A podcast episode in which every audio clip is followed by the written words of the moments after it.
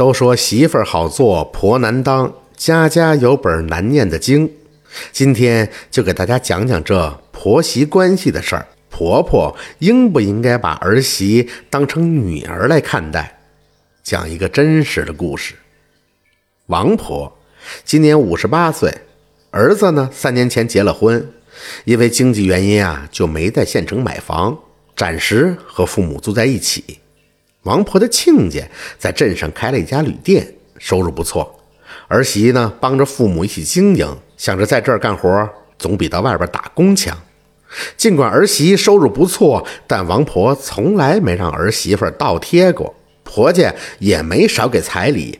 而且他们呀是未婚先孕，邻居们都说，反正是带球入门，不嫁给你儿子还能嫁给谁呀？还给什么彩礼呢？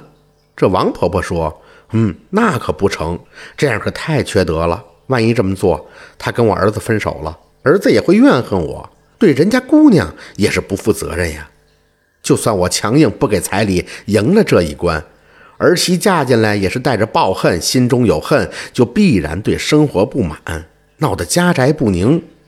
他还说自己也是女人，也做过儿媳，知道婚姻的滋味儿。这女人何必为难女人呢？到头来为难的还不是自己，少一点是非就当积福了。儿媳过门后，依旧回去上班经营旅店，有的时候忙得很晚，就不回婆家了，直接在娘家休息。旁人说：“这儿媳刚进门，总待在娘家，这也太不像话了。你作为婆婆，应该好好的管教管教。”王婆听了，笑着说：“这有什么呀？她娘家离得近，上下班也方便，不是更安全吗？何况她还怀着我孙子呢，我可不想强迫她，也不想摆婆婆的谱。”与儿媳相处，我从来不把她当女儿。女儿做的不对，尚且可以说一说；儿媳就算做的不对，最好把嘴闭上。你以为是为了儿媳好，想不通的人未必领情。最好啊，少说为妙。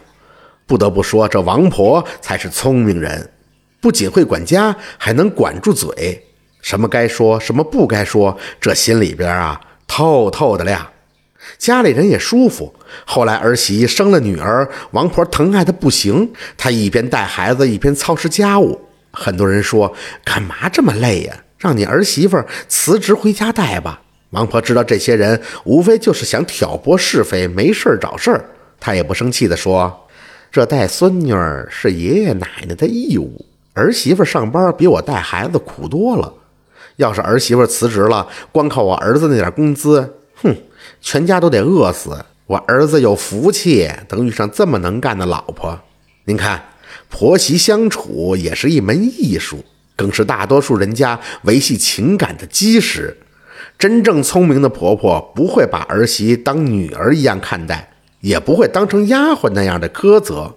双方呢互相尊重，保持距离便好，都不要对对方抱有太大的期望，做好自己的本分。才是王道，这就是今天婆婆难当的故事。喜欢听白，好故事更加精彩。